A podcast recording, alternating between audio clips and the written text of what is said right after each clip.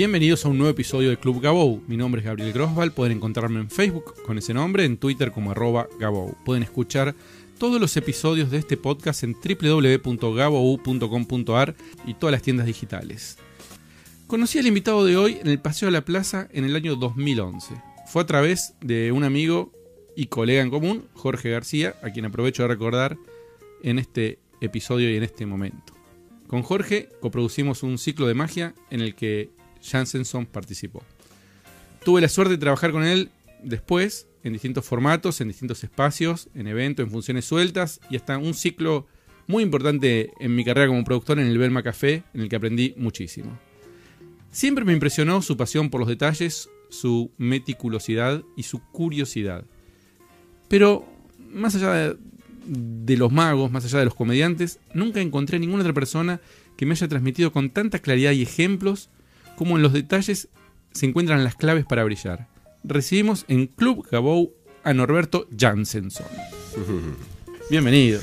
Gracias por la invitación, estoy feliz de estar acá con vos. Muchas gracias. Vamos a empezar. Me interesa mucho el tema de los detalles. Yo eso, eso que dije en la, en la, introducción es así. Es nunca conocí a alguien que maneje tan bien el tema de los detalles, que observe tanto los detalles. Y también lo que yo veía con eso era que lo, después estaba justificado, porque no era un detalle por hacer el detalle, sino que el detalle era lo que después eh, hacía que ese producto, ese show, esa función, esa, ese truco, como quieras llamarlo, eh, se destaque. Y una vez me contaste una anécdota que creo que, que, viene a colación, que si podés recordarla. Sí, sí. Esa apreciación por la meticulosidad del detalle la he recibido de la mayoría de mis guías, maestros, ejemplos, pero la que me sirve siempre mejor para graficarlo es un, un, una persona que conocí que, llamaba, que se llama Mike, que es un director de alimentos y bebidas de la cadena de hoteles Esperia en España, él es de Barcelona, a quien yo conocí en una gira que hice por la Costa del Sol en España en el año 2004. Yo trabajaba en el Hotel Esperia y él era el director de alimentos y bebidas, entonces yo tenía funciones a la noche y a la mañana nos hicimos amigos y desayunábamos juntos.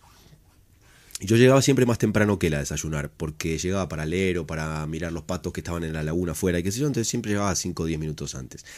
Y yo veía que él entraba al salón, que ya estaba ocupado por, no sé, quizá 10, 12 clientes, y él era entrar y sin exagerar, automáticamente chasquear los dedos para llamar a Emilio, que era el Met, que venía con un, un portapapeles y una lapicera ya bajo el brazo. Y entonces, en este ritmo y, a esta velocidad, el tipo se ponía al lado y, y Mike le decía, Falta servilleta en la mesa 6, se cayó un tenedor en la mesa 12, los tomates están verdes, los huevos están fríos en la bandeja, el señor de la mesa 14 está pidiendo la cuenta y nadie lo escuchó, y, así decía 14 cosas al mismo tiempo. Y el Met se lo quedaba mirando con una cara de asombro, que era todos los días, después me contaba él, la misma cara de asombro. Porque el tipo entraba y le decía 100 cosas sin ocupar tiempo en encontrarlas. O sea, vos cuando jugás al juego de las 7 diferencias, puedes encontrar juntas dos pero después tenés que buscar las otras cinco. Cuando jugás la sopa de letras, encontrar la primera palabra rápido, después tenés que encontrar las otras 14. Este encontraba todos los detalles al mismo tiempo.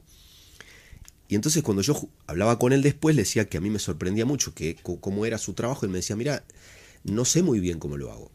Evidentemente a lo largo de los años de haber desarrollado el músculo de prestar atención y estar presente, me asaltan a la vista rápido los detalles y en realidad los digo tan rápido como me sale en la voz. Borges en el Aleph dice que las imágenes suceden de manera simultánea, pero el lenguaje es sucesivo.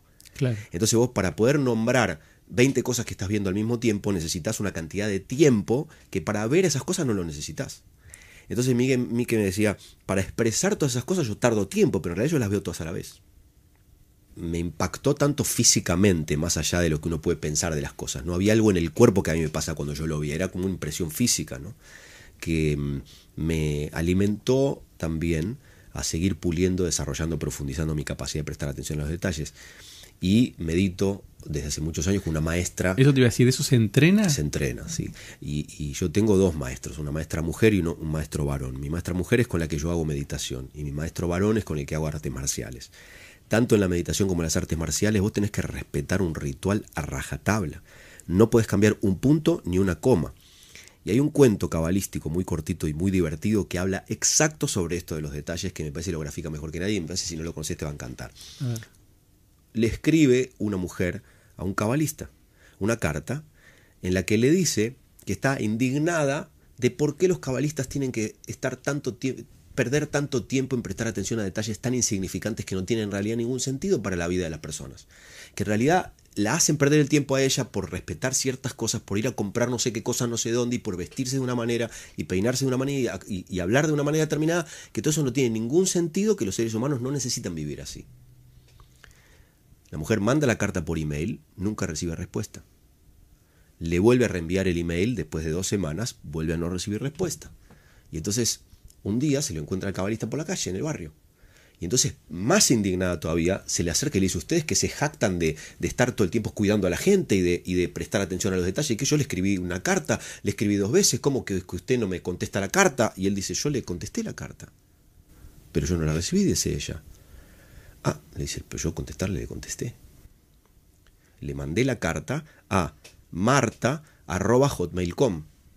Y ella dice, no, punto com dice él. ¿Ve? claro.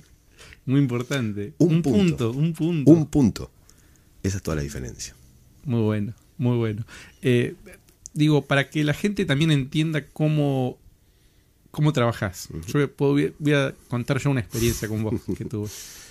Em, vos trabajás históricamente con un sonidista que es tipo bárbaro, genial. Sonidista de la música, además. Y teníamos este ciclo en Belma yo vivo en Pinamar y venía a las funciones todas las, todas las semanas. Digo, Norberto, todas las, vamos a tener que pagar el pasaje. Digo, al principio todo bien, pero ya cuando todo el mundo entendía cómo venía el show, digo, y vos me dijiste, sí, vamos a tener que pagar el pasaje siempre, porque este show, el sonido, el sonido es lo más importante. Un show de magia, ¿eh? No es un show de música, no es un show de stand-up, es un show de magia, donde uno jamás pensaría que el sonido es tan importante y con las funciones lo fui entendiendo eso. Y es un detalle que yo creo que el 90% de los magos no sé si lo si lo reflexiona. Yo, sí, yo sí sé, no lo reflexiona. Claro, y se invierte además en eso. No invierten. Los magos usan el mismo mazo de cartas hace 20 años. No cambian el mazo de cartas. Las cartas están negras, grasosas, gastadas, no se resbalan arriba de la mesa cuando ellos las quieren extender en cinta. Y no cambian el mazo que cuesta un dólar con 79 centavos. ¿Y por qué Para nosotros puede ser mucho dinero. Eh, en principio porque muchos magos no están prestando atención ni a los mínimos detalles ni a los máximos detalles porque ellos creen que su habilidad es lo que interesa. A mí me han criticado mucho porque me dicen que yo no soy mago. Me dicen que yo soy un contador de historias, que en realidad yo no hago magia, que, que mi show es aburrido porque pasan siete minutos entre un truco de magia y el siguiente. Y para los magos, que en algún momento dicen, ah, mi mujer y mi hija, porque me pasó cuando yo estuve en Showmatch, la mayoría de magos nunca me entendían, pero cuando yo estuve en Showmatch, la mujer y la hija de cada mago, o la mamá de cada mago, la hermana de cada mago, yo le decía, ay, pero Jansen son. Y ellos le decían, déjame de hinchar con Jansen hasta que en un momento, después de seis meses, los tipos se sentaron a mirar y decir, bueno, a ver, decime qué te parece, qué te gusta de Jansen. Ay, las historias que cuenta. Entonces los magos que asocian las cosas rápido y mal, empezaron a contar historias, pero claro, como para ellos la historia es una pérdida de tiempo, la cuentan fastidiosos, no le ponen ninguna intención y se la quieren sacar de encima rápido porque lo que quieren en realidad es hacer el truco. Entonces, no cuentan los detalles de la historia, no le ponen énfasis, se la sacan de encima y entonces, claro, ahí no tiene valor. Encima, peor para el público, porque ahora no solamente hay que ver este truco, que este tipo que solo quiere hacer trucos, sino más que quiere contar una historia que ni él la quiere contar, porque él cree que lo que hay que hacer es contar una historia, pero no entienden, no entienden. René decía, no entienden nada ni van a entender, ni les importa entender. Y yo estoy feliz de que sea así. Estoy feliz de que sea así. La mayoría de los magos trabajan para mí. O sea, la gente me llama a mí y me dice, mira, iba a contratar a tal mago, pero me atendió tan mal por teléfono. O, o contraté a tal mago, pero me dijo finalmente que no puede venir porque se fue a no sé dónde. O contraté a tal mago y no vino.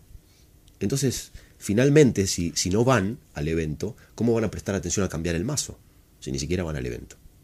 Y esto eh, lo fuiste aprendiendo ya nací medio así. Yo iba a la escuela primaria con blazer y no, no era obligatorio. O sea, yo me quería vestir con blazer y corbata, usaba medias largas, tres cuartos azules y zapatos marrones que yo me ilustraba. Y usaba un maletín de cuero marrón para ir a la primaria a cuarto grado. Cuando los chicos iban en remera, iban en zapatillas, iban con una mochilita, un bolsito, yo iba con maletín de cuero, de hebillas. ¿Por qué tanta formalidad? Bueno, un poco porque mi abuelo fue mi, mi guía mi abuelo se vestía con traje de tres piezas, con el reloj colgando de cadena, corbata, iba a trabajar con sombrero a la Franco Argentina en subte, con el paraguas colgando el brazo, aunque no estuviera pronosticado, lluvia.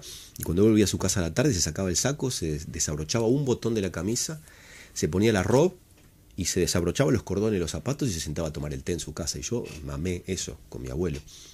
Y se ve que mi abuelo causó un impacto tan grande en mí que un poco esa fue una de las influencias. Yo fui viejo antes de ser joven. Este, ahora estoy rejuveneciendo yo, ahora soy como Benjamin Button, la gente me dice, te veo más fresco, te veo más tranquilo, como más relajado. Antes yo no, no era así. Y me parece que un poco fue así, entré por el mundo de la literatura. Y a ver, lo, lo, extraño es que de este perfil que me estás diciendo, que alguien se dedique a la magia, que es una cosa eh, que yo no la vería relacionada. Yo me hubieras dicho que te dedicabas a ser escritor, tenía como más, más sentido, o no sé, artista plástico incluso, mira lo que te digo. Pero magia. Mm, bueno, hubo tres o cuatro, creo yo, eh, hitos en mi vida. El primero fue el Circotiani cuando yo tenía cuatro años que me causó, me causó un impacto tremendo ver a un señor que para mí era gigante. Después yo lo conocí personalmente, era un tipo normal, pero cuando yo en ese momento lo veía ocupaba, ocupaba todo un escenario enorme. Y cuando el tipo transformó a las dos mujeres en una pantera, realmente para mí fue un momento que, que el mundo me cambió. ¿Eso en qué año fue? ¿Te acordás? Y tenía cuatro años, yo el 75, 74. El segundo hito era un mago que se llamaba Dani con su asistente Tutti Frutti que venían a todas las fiestas infantiles cuando nosotros éramos chiquitos, que el tipo era fenomenal, fenomenal, divertido, pícaro, pero elegante y, rico, interesante. Era un tipo que no, no podías parar de disfrutar y yo lo quería para todos mis cumpleaños y mis hermanos también. Y venía a todos nuestros cumpleaños, Dani Tutti Frutti, hacía globos, figuras con globos y magia. Un mago normal, me imagino yo, que sé a lo mejor lo veo hoy y no me gusta nada de lo que hace, pero en ese momento me encantaba. Después las cajas de magia que a todo el mundo le regalan, que como cosa suelta por ahí no, no, no hacen tanto, tanta fuerza. Pero cuando yo cumplí 10 años, un señor a quien no voy a nombrar porque viví con él una anécdota malísima hace dos años atrás, que si tenés ganas después, si, vamos a hacer humor, te cuento esa anécdota porque es para reírse todo el día. Este, me regaló mis dos primeros trucos de magia profesionales del Bazar Yankee y la tarjeta del Bazar Yankee. Entonces ahí empezamos a ir con mi papá, con mi mamá o con mi abuelo a comprar trucos, pero de verdad, para mi cumpleaños, para el Día del Niño, para diferentes momentos y cuando vos entrabas a ese lugar realmente no, no podías hacer otra cosa que, dedicarte a la magia, era, era un lugar increíble, o sea, las máscaras, los muñecos, los colores, las cartas colgadas, las flores de pluma, el tipo atrás del mostrador también imponente y medio misterioso y haciéndose el difícil que si compras sí, pero si no, no, este todo medio escondido, mucho secreto. Y después el cuarto hito es que yo tengo una tía desaparecida, y en mi familia siempre se escondió eh, la historia familiar. A mí no me contaron sobre mi tía. La historia que cuento en el show que vos conocés de memoria es real. Este, mi tía, en mi familia la hicieron desaparecer, además de que la secuestraron los militares. En mi familia se, se, cayó, se escondieron las fotos y tengo un tío que se murió en una epidemia de poliomielitis de quien no se habló nunca más y no se permitió tener fotos ni nada. Me da la sensación a mí de que tanto engaño, tanto engaño para mi gusto no noble, no es que nadie me quiso engañar a propósito, creyeron que era la mejor manera de llevar la familia adelante. Me hizo, de alguna forma, convertirme en un justiciero de, del engaño. ¿Mm? Mentir, pero de manera noble.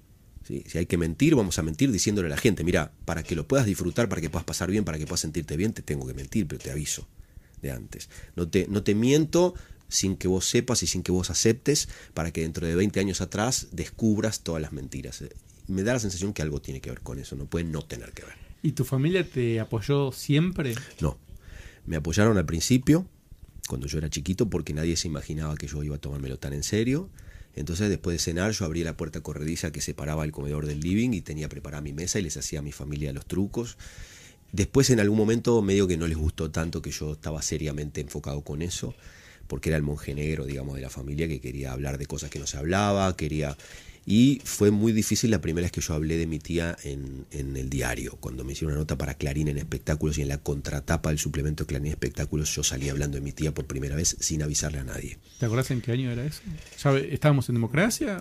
sí, sí, sí, sí, no, 100%. Ah, ah. Estábamos en democracia porque yo, la democracia empezó en el 83, yo en el 83 tenía 12 años. Esta nota fue cuando yo tenía 25. Eh, y lo que pasó, que a mis padres les molestó, es que toda su gente conocida, todos sus amigos, todos sus compañeros de colegio, todo el mundo los empezaron a llamar por teléfono para preguntarles cómo ellos nunca habían contado esta historia, cómo nunca habían hablado de, mí. Qué loco, ¿eh? Entonces ellos, que habían mantenido el secreto de mi abuelo durante toda la vida, me recriminaron a mí, ¿cómo se te ocurre a vos hablar de esto sin pedirnos permiso? Yo dije, miren, yo no tengo que pedir permiso para hablar de mi madrina. En todo caso, ustedes tendrían que haber pedido permiso para ocultármelo. Y entonces ahí es como que hubo un descalabro bastante grande. Y después, ahora, en este momento, como que me parece que mi familia disfruta más, viene a ver los shows, este, ya entiende un poco más del asunto. No creo que debe ser fácil tampoco, ¿no? Que, que me, le ha pasado a mi padre, que mi padre me dijo un día, yo ya no soy más Horacio, yo soy el papá del mago. Claro. ¿no? Como, como casi recriminando en, en un buen sentido, pero como una recriminación de no puede ser que yo no tenga identidad. Mi hermano Diego, por ejemplo, que es mi mejor amigo, me dice, yo, a mí me dicen el mago, porque yo soy el hermano del mago, pero me dicen el mago, entonces yo tengo la identidad por propiedad transitiva, digamos.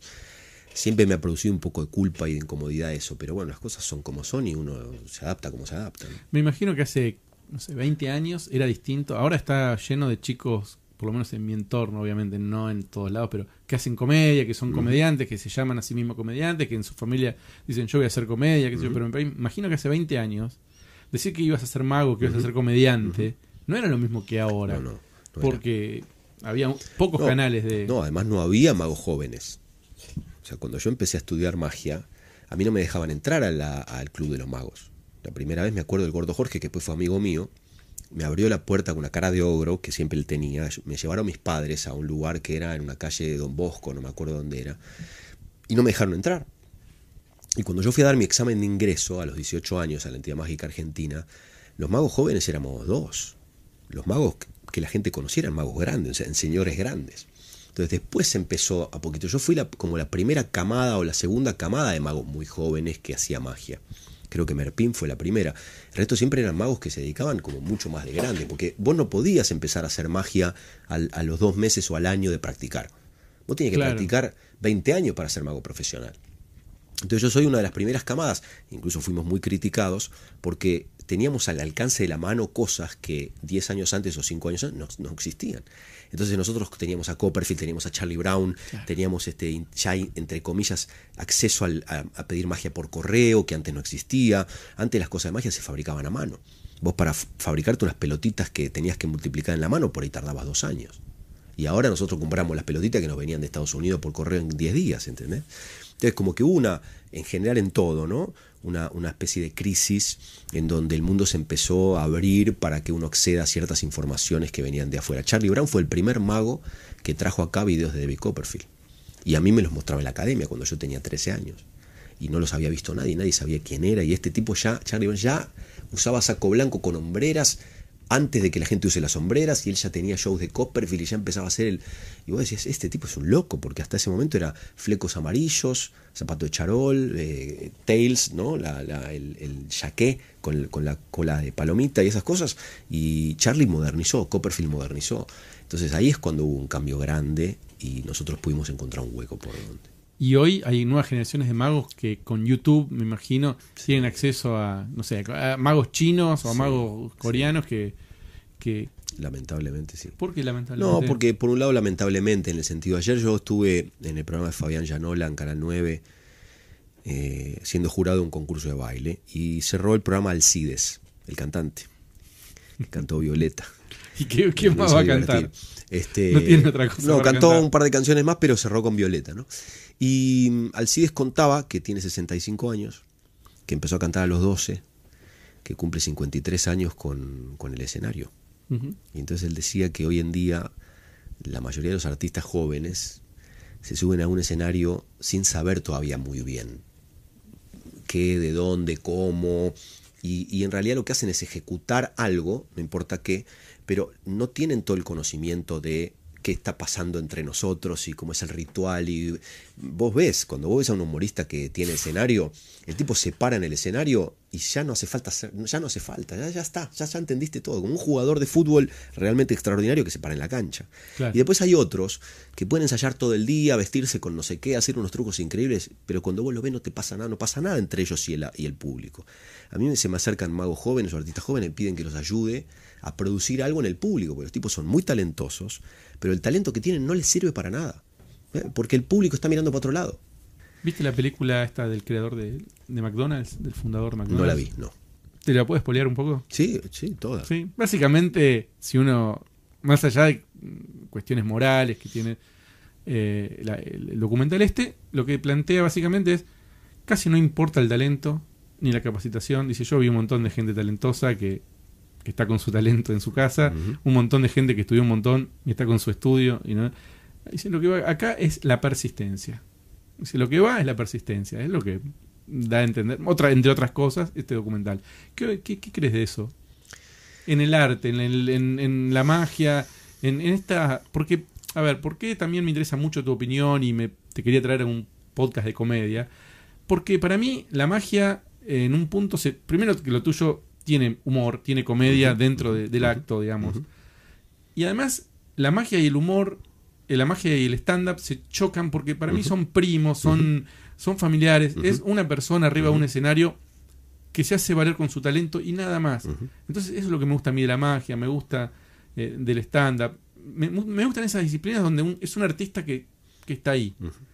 Entonces son caminos y son historias similares. Yo todo lo que vos decís de, de la magia lo llevo a la comedia, veo a los comediantes nuevos, pienso en los comediantes que no conectan con el público. Entonces también la pregunta es, eh, ¿vos crees que la persistencia es más importante que el talento o, o- o el conocimiento y la capacitación? ¿Qué es de todas esas tres cosas? Mira, hay un ejemplo muy sencillo que es cuando viene a tu casa un. cuando vos tenés que colgar un cuadro en tu casa y bien decís, bueno, yo tengo un martillo, voy a comprar un martillo, voy a comprar unos clavos, clavo el coso, el cuadro. Y entonces te pueden pasar muchas cosas. La primera es que vas a clavar el clavo en un lugar que la pared no tiene con qué sostener. O sea, es una pared que no, no, no va a poder sostener ese clavo. Entonces vos le vas a poner el clavo y el clavo va a quedar ahí. Pero cuando vos le cuelgues el cuadro, se va a hacer un agujero en la pared, se va a Sí. caer el clavo y se va a romper el cuadro. Depende cuánto valga el cuadro, ya no, ya no lo vas a poder volver a colgar, ya se te arruinó. La otra puede ser que vos claves el clavo y agujeres un caño que está por adentro. ¿No? Después puede pasar también que vos claves el clavo y cuelgues el cuadro y se quede colgado durante un tiempo y parezca que se va a quedar y de repente un día alguien lo tocó y se te cayó, se te vino todo abajo. Entonces, por un lado hay que saber cuál es el clavo que hay que usar. Después hay que saber dónde lo vamos a clavar. Después hay que clavarlo, hay que saber clavarlo porque lo querés clavar y te martillas el dedo. Entonces, el talento es necesario, yo creo que el talento es indispensable. Pero creo que el talento es indispensable como punto de partida para lo que sea que vos quieras hacer después. Creo que es muy difícil sin algún tipo de talento convertirte en, algo de algo porque no vas a poder sostenerlo, no vas a poder sostenerlo, la gente se va a ir, ¿no? se va a quedar tres minutos y se va a ir. Así que algún talento yo creo que es importante como punto de partida. Pero por ejemplo, yo no soy un buen ejemplo de un mago que tiene una destreza desquiciada. Los hay quienes tienen una destreza desquiciada, yo no lo soy. ¿Por qué no soy un tipo que tiene una destreza desquiciada? Porque como yo desde que era chico trabajo haciendo esto, a mí no me interesa aprender a clavar clavos si lo que tengo que hacer es atornillar tornillos. ¿Para qué necesito clavar clavos? Si yo me dedico a atornillar y a desatornillar. No necesito.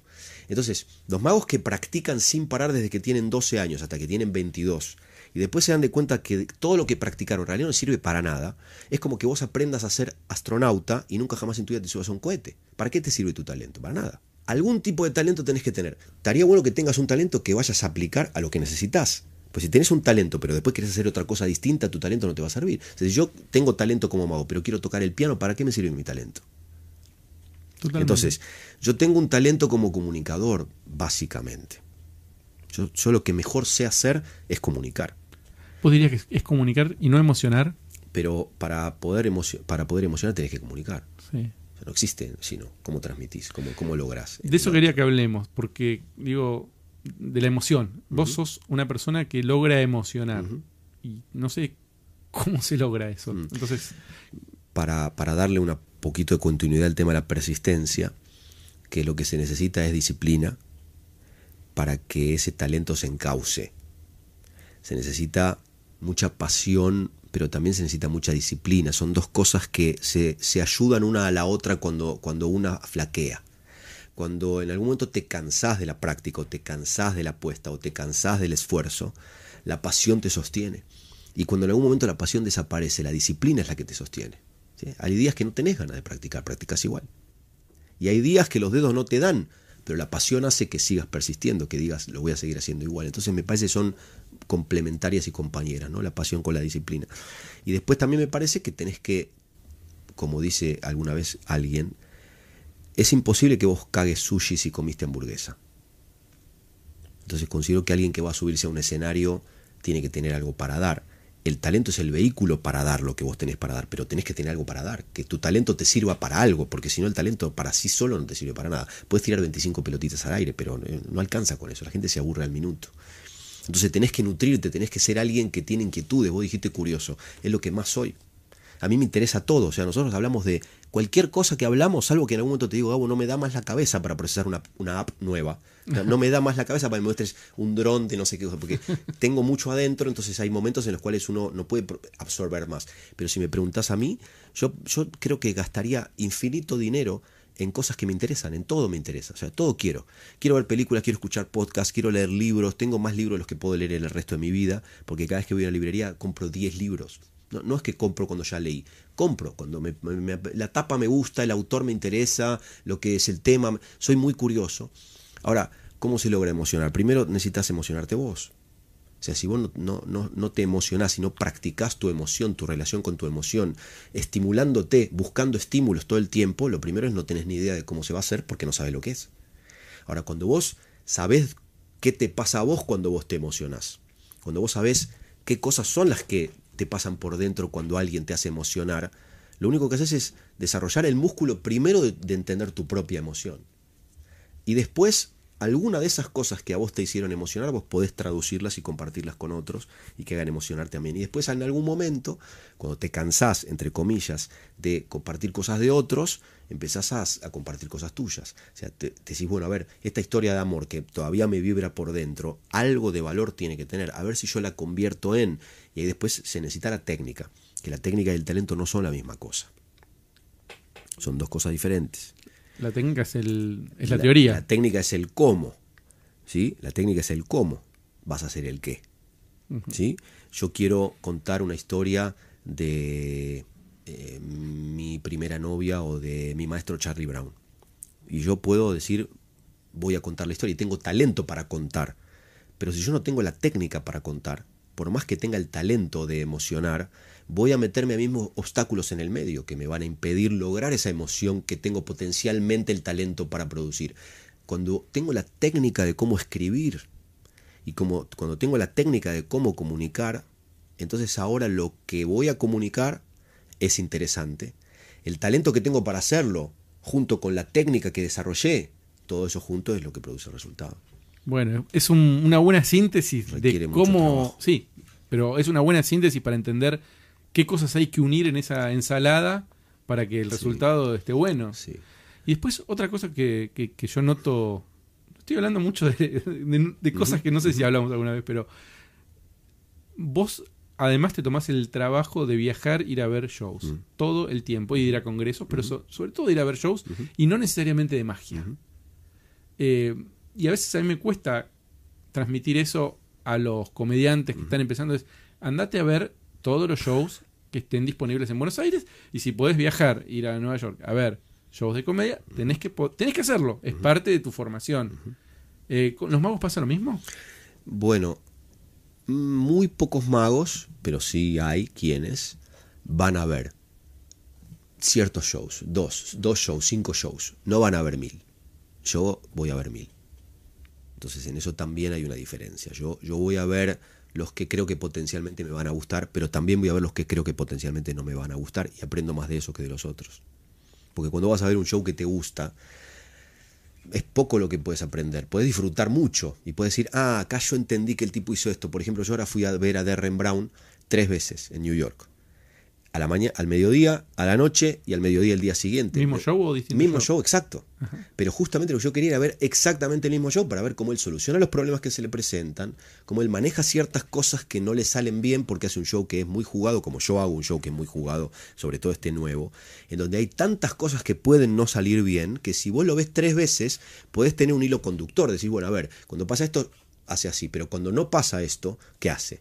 Claro, eso es lo que veía yo. Yo como productor, que no conozco los trucos, pero yo por ahí veía que había un problema o que pasaba algo que no era lo, que correspondía, o que una persona te respondía de una forma que no era lo, habitual, o ah, yo decía, ah, ¿y ahora? ¿Y ahora? Yo sabía que lo ibas a resolver, porque todas las resolviste, pero era es impresionante. Bueno, yo creí... Pero a mí, perdón, a mí me tocó.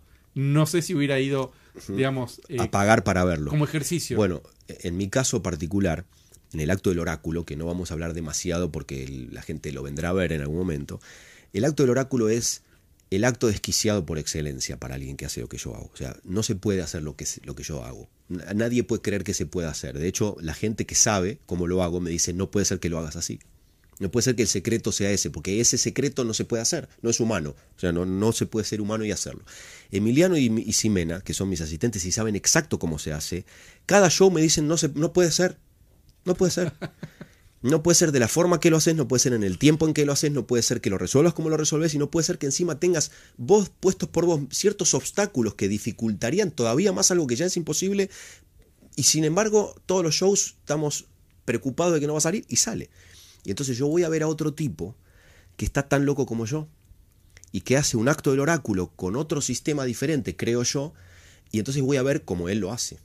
Por un lado, disfruto ver a un par que es un número uno en, Inglaterra, que hace un acto del oráculo espectacular, que no tiene los ingredientes del mío, que son la emoción, porque él no hace emocionar a la gente en su, en su acto del oráculo, y no tiene un propósito más allá de adivinar o de lo que fuera con las preguntas que hace. Pero técnicamente yo digo, este está tan desquiciado como yo, y entonces voy a verlo muchas veces para ver qué pasa. No puedo ir a verlo 100 veces, porque no tendría sentido.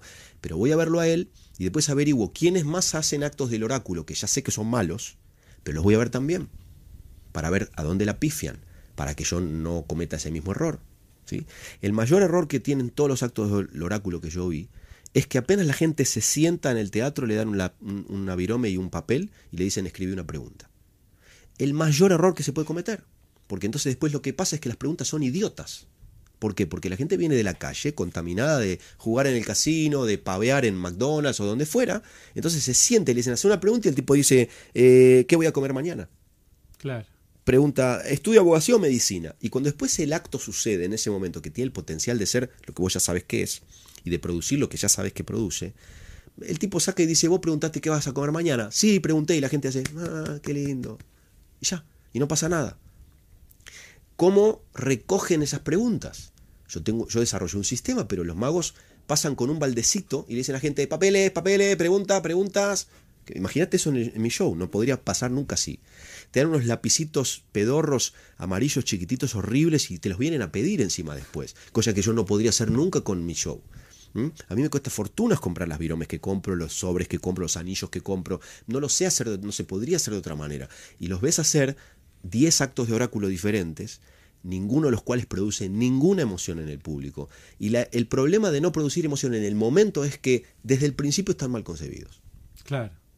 claro. Entonces, ¿cómo no voy a ir a ver to- absolutamente todos los shows que haya en el mundo en donde se hagan algo parecido a lo que yo hago? Yo creo que el mejor piropo del oráculo, te lo dijo una persona que tenemos en común, un invitado, que, que me dijo a mí, y yo te canté, a vos te enojó, pero es un piropo que te dijo, Ya lo sé. este, acá tenés gente contratada, si no es imposible. Y yo le decía, pero yo soy el productor. Digo, ¿cómo vas a tener 20 personas por función? Vení la semana que viene vas a ver otra persona. Es ridículo el concepto.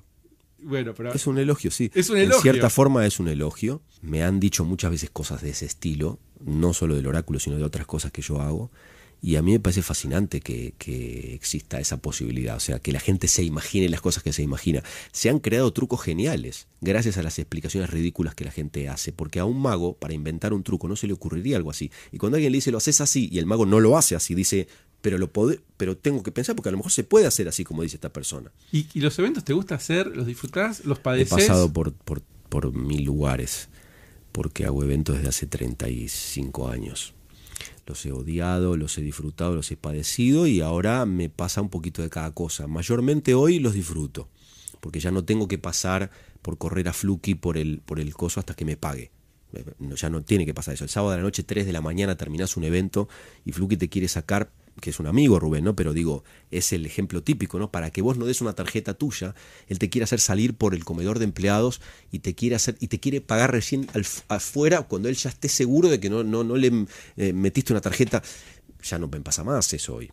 Entonces, Claro. lo he padecido mucho y después fui diseñando un sistema. Durante un tiempo me puse muy rígido porque yo creí que podía controlar en el evento todo. Yo creí que podía convertir al salón de tal lugar de, Cañita y Cañete en Verazategui, yo podía convertirlo en el Belma. No se puede lograr algo así.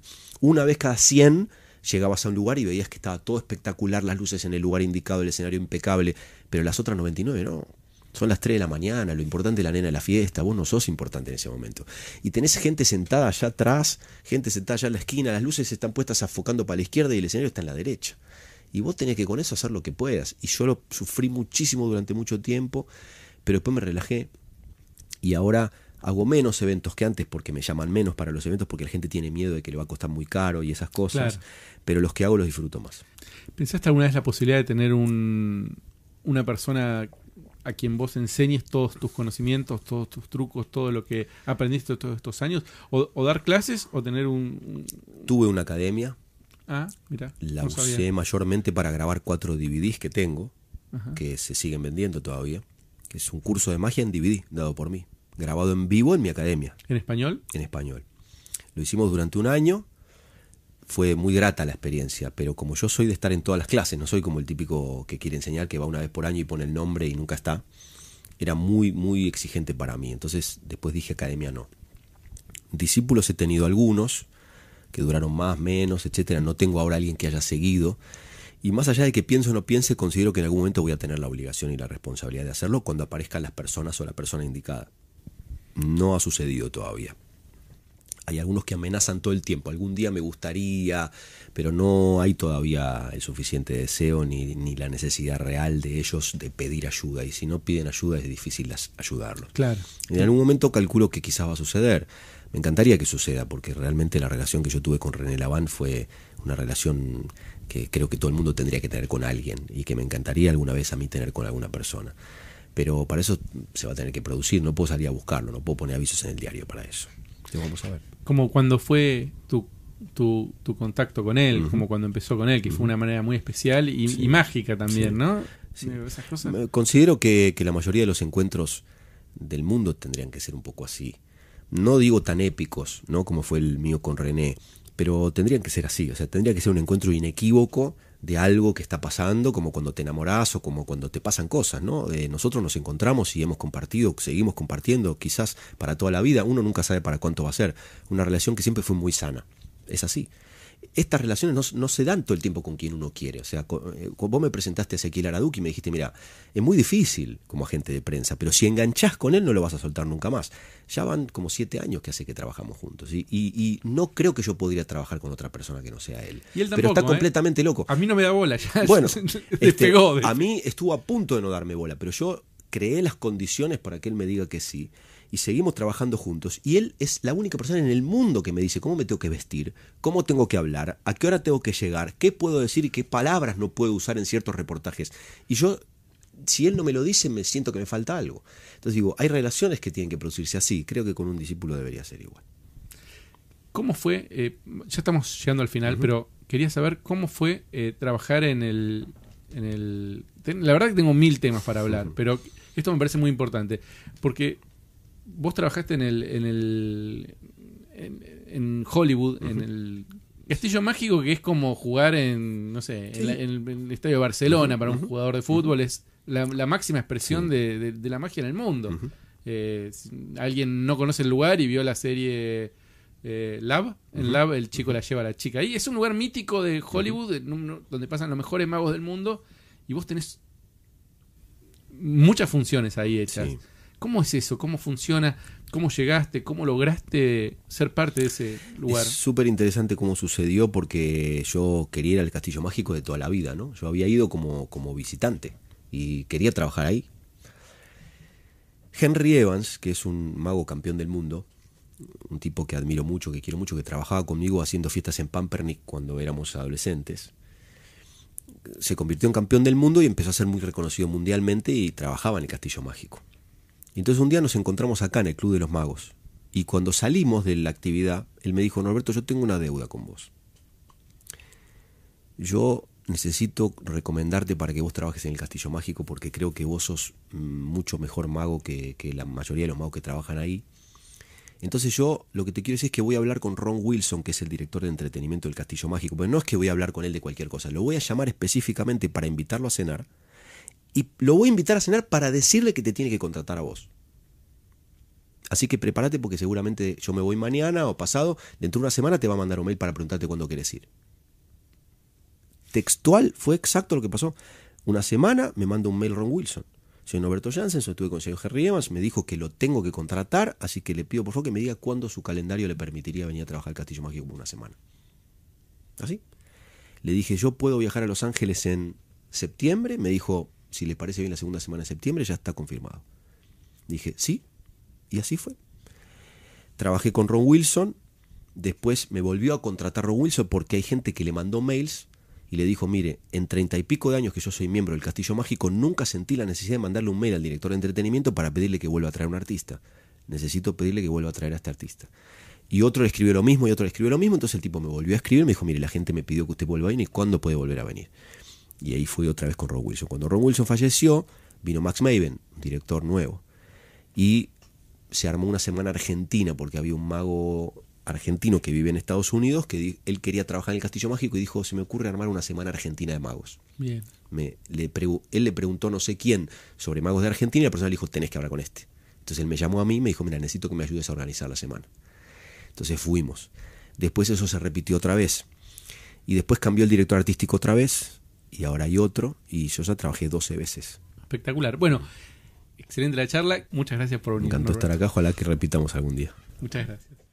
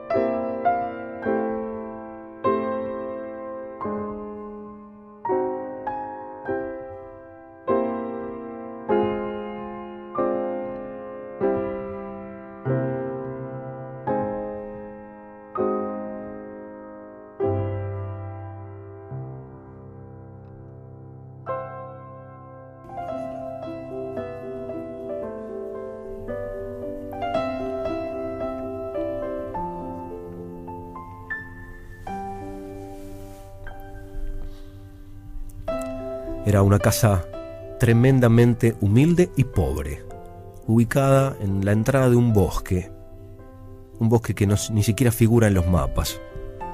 El señor de la casa, carpintero, no tiene dinero, pero sabe que cuando llega la Navidad tiene que, aunque sea ocuparse de envolver decentemente los regalos que preparó con sus manos para su mujer y para su hija. Por lo tanto, fabrica algunos juguetes de más y días antes de Navidad se va caminando cuatro días hasta un pueblo cercano donde él sabe que hay un señor que fabrica un papel para envolver regalos, papel fabricado a mano, que dicen que tiene un brillo tornasolado extraordinario. El hombre lleva una mochila que carga durante cuatro días hasta llegar a ese pueblo y le ofrece a su vecino intercambiar los juguetes que ha fabricado con sus manos porque no tiene otra cosa para ofrecer, a cambio de un rollo aunque sea chico, de ese majestuoso papel de regalo. El hombre acepta, por supuesto, porque tiene el papel para envolver sus regalos, pero no tiene regalos. Así parece ser que sucede en algunos lugares. No están tan lejos de nosotros. El hombre vuelve caminando cuatro días hasta su casa y guarda adentro de un armario privado cerrado con llave ese rollo gigante de ese maravilloso papel de regalo. Un día antes de la Navidad, el hombre va a buscar el papel para envolver los regalos. Cuando abre la puerta de ese armario, cae el esqueleto de cartón, solo, sin el papel. El papel de regalo había desaparecido. El hombre pone el grito en el cielo. ¿Quién metió la mano en este armario privado? ¿Quién se robó mi papel? Y ve asomarse a un costado del comedor a su hija María, de siete años, que temerosa, casi temblando, se acerca y le dice, papá, fui yo, yo, yo te robé tu papel. Pero para que no estés enojado conmigo, te voy a traer tu regalo porque usé el papel para, para envolver tu regalo de Navidad. Te lo voy a dar ahora, aunque sea un día antes de Navidad. Así se te pasa el enojo. Ella se va y vuelve empujando una caja enorme, enorme la caja. Toda envuelta, mal envuelta, con el rollo completo del papel de regalo. El padre se emociona, abraza a su hija y le dice, gracias mi amor, discúlpame por haberme puesto enojado con vos. Le dice, abrilo papá, el regalo es para vos, tenés que rasgar el papel. El padre rasga el papel, abre el envoltorio, encuentra una gran caja. La abre también, por supuesto, excitado. Cuando la abre, no hay nada adentro de la caja. La caja está completamente vacía. El hombre vuelve a poner el grito en el cielo. María, ¿no te enseñó tu madre que no puedes regalar una caja vacía? ¿No te explicamos en esta casa que aunque sean humildes los regalos, algo tenés que darle a una persona para no hacerle tener una expectativa desmedida que después va a transformarse en una gran desilusión? La caja no está vacía, papá. Yo puse adentro 100 besos. Porque vos pasas mucho tiempo trabajando y a lo mejor en algún momento que tenés ganas de acordarte de mí, abrís la caja, sacas un beso, te lo pones en la mejilla y te acordás de cuánto te quiero.